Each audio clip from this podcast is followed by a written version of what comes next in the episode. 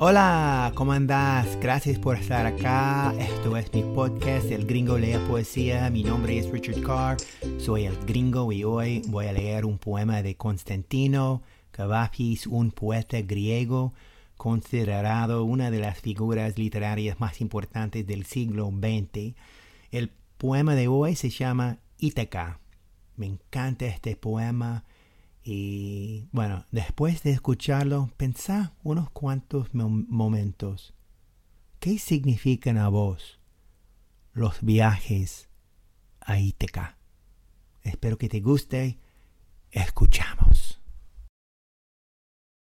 Cuando emprendes tu viaje a Ítaca, pide que el camino sea largo, lleno de aventuras, lleno de experiencias no temas a los lestringones, ni a los cíclopes, ni al colérico Poseidón.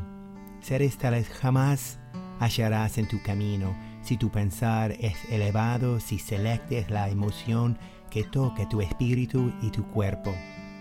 Ni a los lestringones, ni a los cíclopes, ni al salvaje Poseidón encontrarás si no los llevas dentro de tu alma, si no los yergues tu alma ante ti.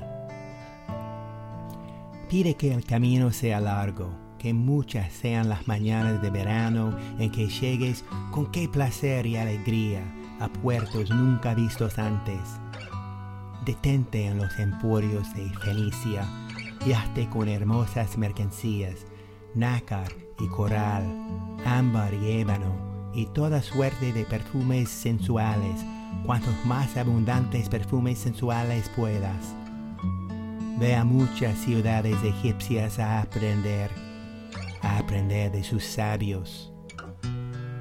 Ten siempre a Ítaca en tu mente, llegar allí es tu destino, mas no apresures nunca el viaje, mejor que dure muchos años y atracar, viejo ya en la isla, enriquecido de cuanto ganaste en el camino, sin aguantar a que Ítaca te enriquezca. Ítaca te brindó tan hermoso viaje. Sin ella no habrías emprendido el camino, pero no tienes ya nada que darte. Aunque la Ashe es pobre, Ítaca no te ha engañado. Así, sabio como te has vuelto con tanta experiencia, entenderás ya qué significan las Ítacas.